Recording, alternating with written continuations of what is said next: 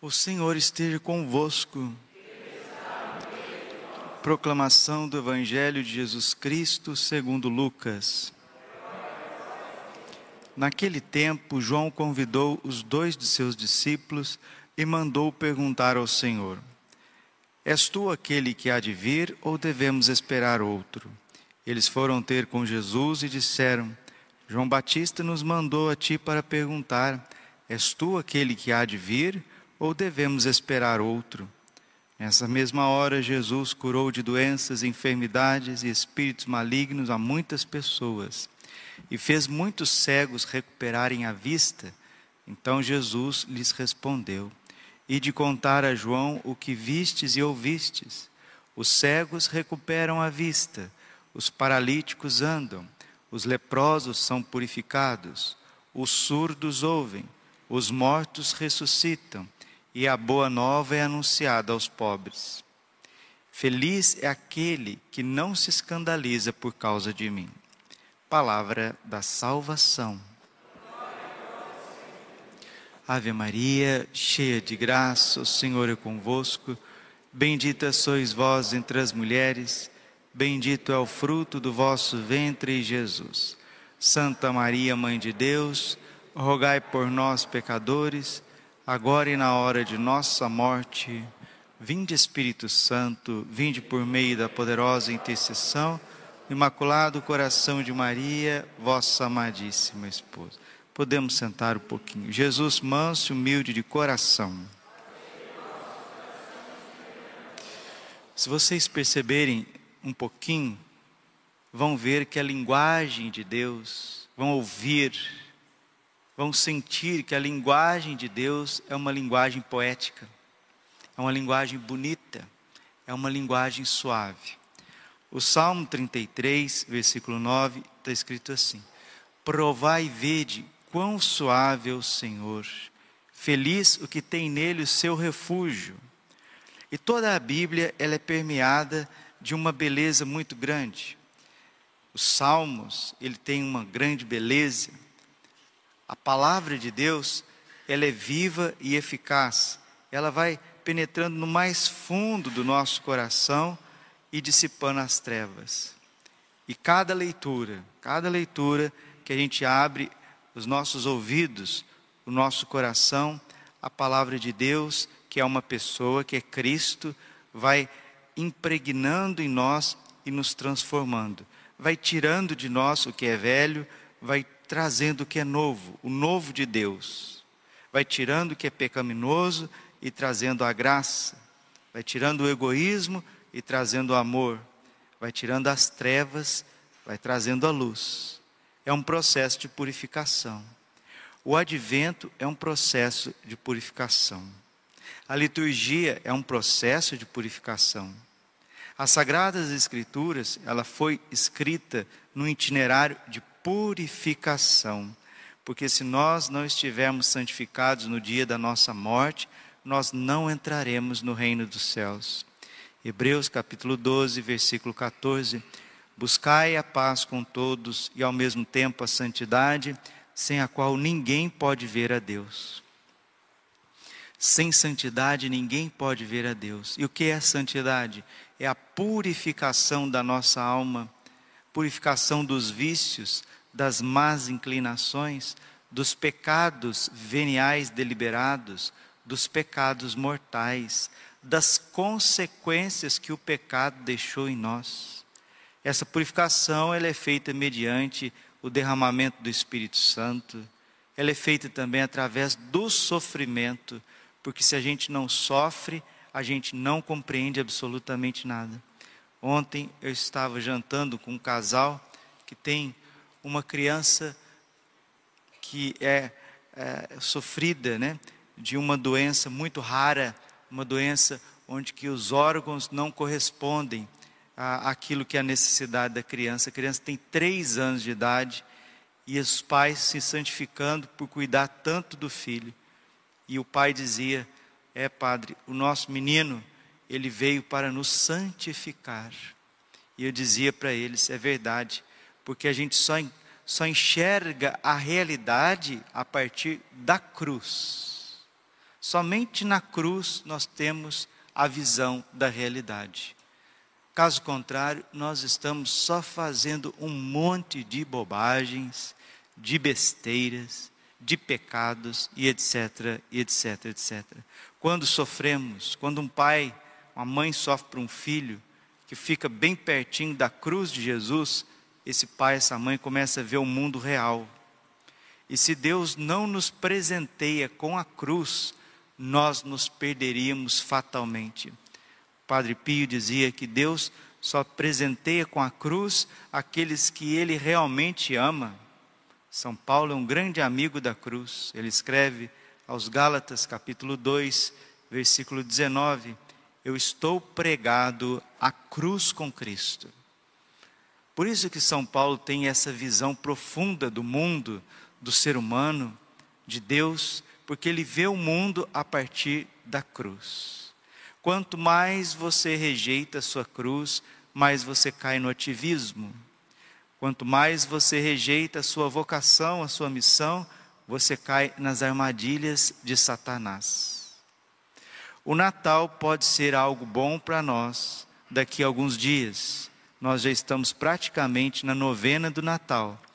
Ou o Natal pode se transformar numa festa hipócrita, cheia de falsas alegrias, bebedeiras, comelanças, julgamentos, músicas mundanas, pessoas mundanas, vestes mundanas, trejeitos mundanos, palavras e expressões mundanas em torno da figura de Jesus Cristo.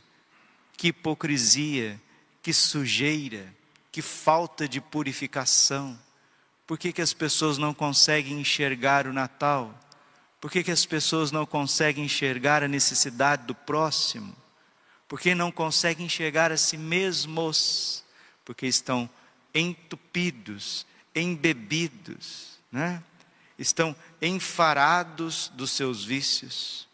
A palavra de Deus, ela é purificação para nós. Salmo 106, versículo 20: Enviou-nos a Sua palavra para curar-nos. E hoje, na primeira leitura de Isaías, o Senhor está dizendo: que Ele fez a terra para que ela possa ser habitada, para que ela possa ser preenchida. O homem e a mulher possam designar cada vez mais a sua vocação, obedecendo a Deus, sendo fecundos, multiplicando a vida. A gente tem a impressão, às vezes, que está conversando em qualquer lugar que a gente vai, nas cidades, né? nas grandes cidades, né? Tanto é que o Apocalipse chama a grande cidade de Babilônia a prostituta, porque ela vai se entregando e se nebriando dia e noite com seus vícios e as suas maldades. Viver numa grande cidade, por mais católica que seja, por mais religiosa que seja, por mais tradição católica que tenha, graças a Deus, nós estamos numa cidade onde as pessoas ainda têm muita devoção ao coração imaculado de Maria tem respeito com a Eucaristia, com o sacerdócio. Nós estamos numa região privilegiada desse mundo, a Arquidiocese de Cuiabá. Méritos de tantos arcebispos que passaram por aqui, também nosso arcebispo Dom Milton, acabou de ordenar mais cinco, cinco homens de Deus, três diáconos e cinco sacerdotes. O clero cresce, um clero jovem, cheio do Espírito Santo, cheio de vida. Amém? Deus seja louvado por tudo isso. Mas o peso do dia a dia vai caindo sobre nós. A gente percebe a correria, a agitação das pessoas. E hoje de madrugada, ao rezar, meditar, porque a gente também, quando a gente vai rezar, a gente está num grande combate espiritual. Me vinha a figura da paróquia de Medigore. Como Medigore mudou da água para o vinho depois que Nossa Senhora, em julho de 1981, começou a aparecer em Medigore.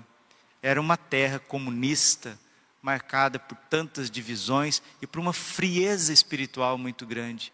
Depois que Nossa Senhora apareceu naquela pequena paróquia, tudo começou a reflorescer. Foi como um oásis no deserto. E hoje a paróquia de Medigore, ela é modelo de igreja, modelo de comunidade, modelo de vivência cristã no mundo inteiro.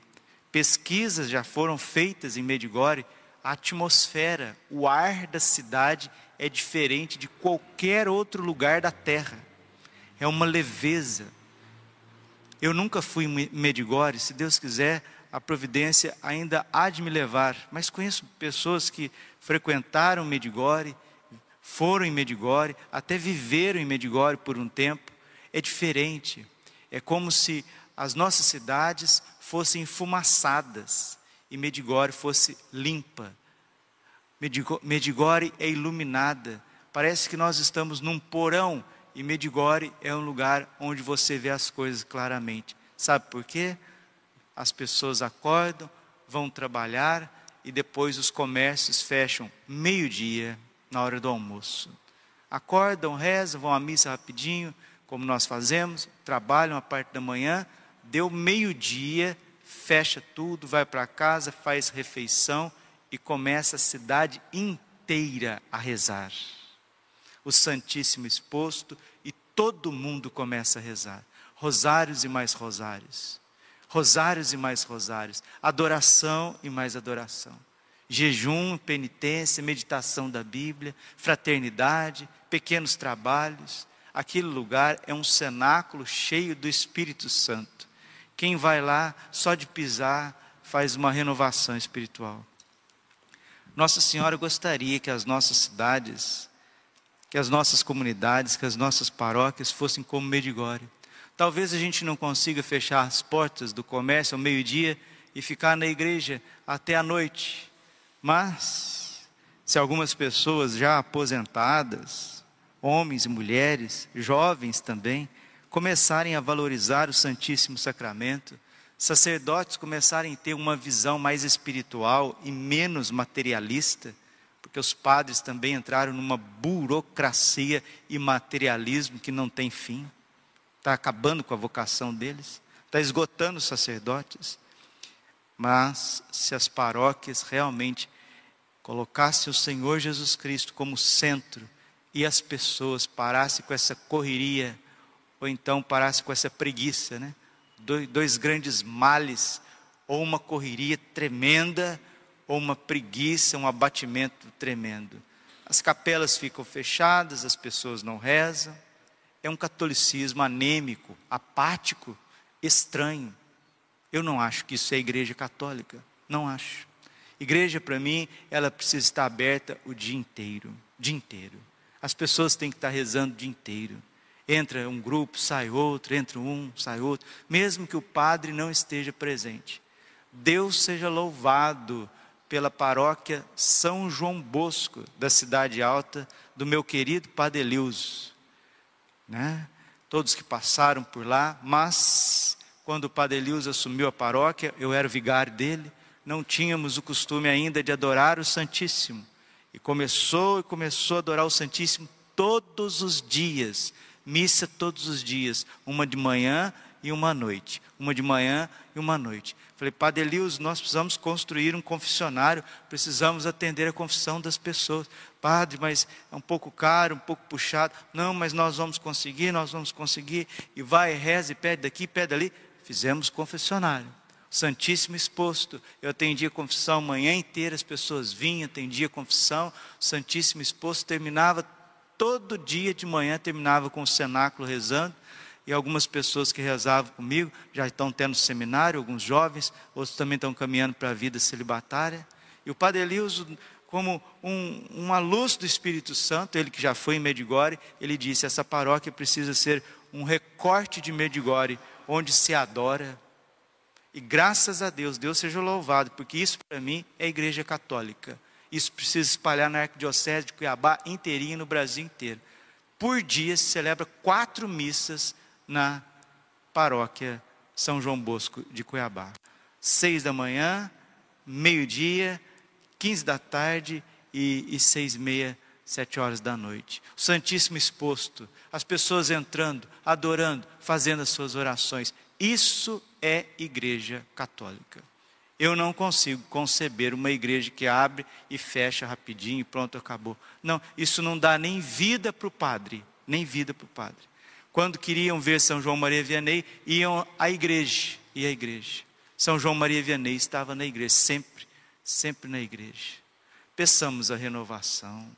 Peçamos a renovação porque as pessoas acham que estão muito católicas e não tem nada de catolicismo, não. Está muito longe de ser católico. Eu venho de um lugar né, que não é muito santo, não.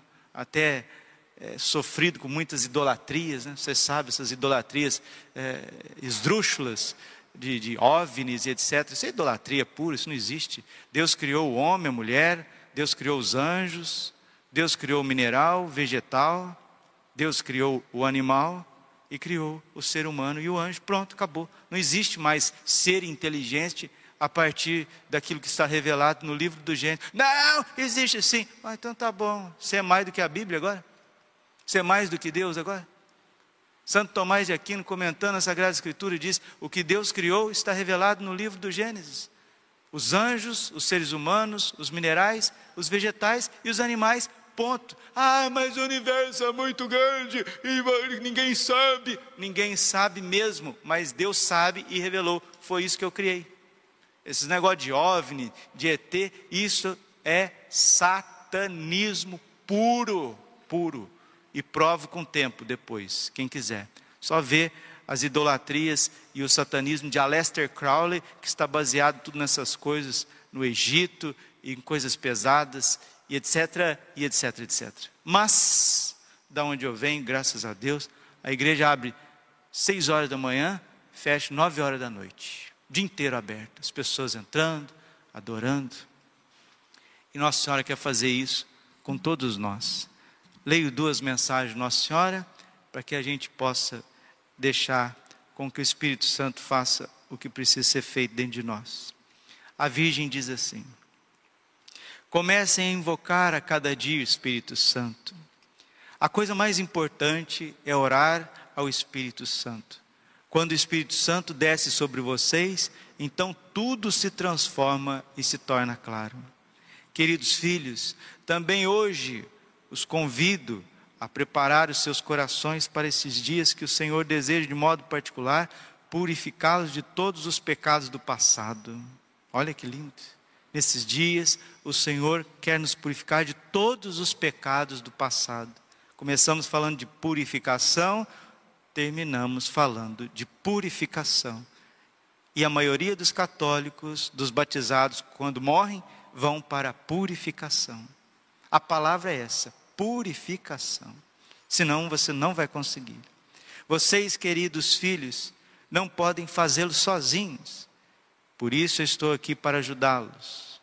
Rezem, queridos filhos. Só assim poderão conhecer todo o mal que está em vocês e apresentá-lo ao Senhor, de modo que o Senhor possa purificar inteiramente os vossos corações. Por isso, queridos filhos, rezem sem descanso e preparem seus corações na penitência e no jejum. Agradeço por terem respondido ao meu chamado. Aqui no Brasil, em Anguera, nossa Senhora avisa. Ela sempre avisa, e isso está em todas as mensagens praticamente. Eu sofro por aquilo que vem para vós. Porque quem planta vento colhe tempestade, né? Oséias capítulo 8, versículo 9. Pessoas que ou correm demais, que nem sei lá o quê, às vezes até por necessidade, não estou aqui julgando ninguém, às vezes até por necessidade, uma correria, um negócio maluco ou um abatimento também, uma preguiça mórbida também, isso vai ter consequências. Uma pessoa agitada ou muito preguiçosa, ela não é movida pelo Espírito Santo. Quem que move essas pessoas? O mundo, o mundo, a mídia, a nova ordem. E eles estão preparando aí, né? Vocês sabem que tudo isso aí é um construto para dizimar a população, para reduzir, para amordaçar. E o pior, o que tem de vaca de presépio não é brincadeira.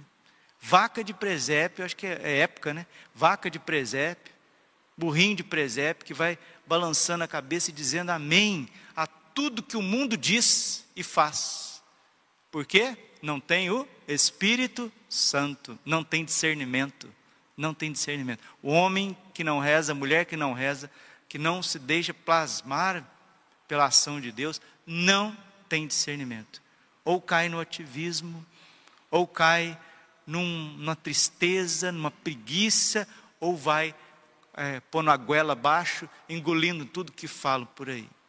Diferente do verdadeiro católico, como diz São Paulo aos Coríntios, 1 Coríntios capítulo 2, versículo 14, termina essa homilia de hoje.